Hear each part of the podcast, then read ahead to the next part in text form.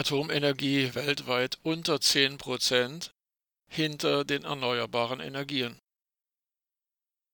Entgegen der seit drei Jahrzehnten immer wieder propagierten Renaissance der Kernenergie sinkt der Anteil der Atomkraft am Strommix weltweit nach wie vor.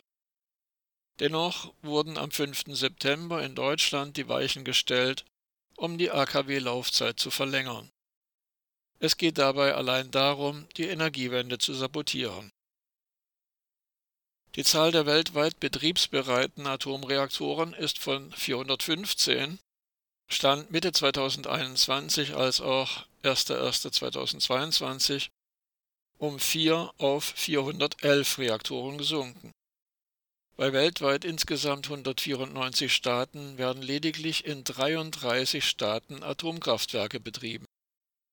In Europa ist die Mehrheit der Staaten atomenergiefrei. Selbst in den 27 EU-Staaten sind 14, also die Mehrheit, atomenergiefrei und nur in 13 EU-Staaten sind AKW in Betrieb. Leider zählt die BRD immer noch zu diesen 13 Staaten. Der Anteil der Atomkraft an der kommerziellen Stromerzeugung sank auf 9,8 Prozent und befindet sich damit auf dem niedrigsten Stand seit 40 Jahren. Mittlerweile stieg der Anteil von Windenergie und Photovoltaik auf über 10 Prozent. Solarthermie, Kleinwasserkraftwerke und Biogasanlagen der Ökolandwirtschaft sind hierbei noch nicht einmal eingerechnet. International fallen beim Bau neuer Reaktoren drei Staaten negativ auf. An erster Stelle China, gefolgt von Russland und, weit dahinter, die USA.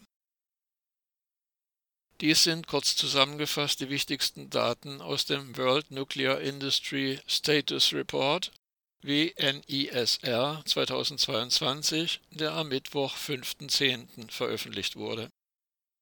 Der WNISR wurde erstmals 1992 herausgegeben.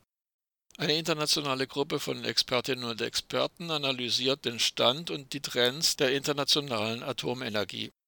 Koordinator und Herausgeber des WNISR ist der Atomexperte Michael Schneider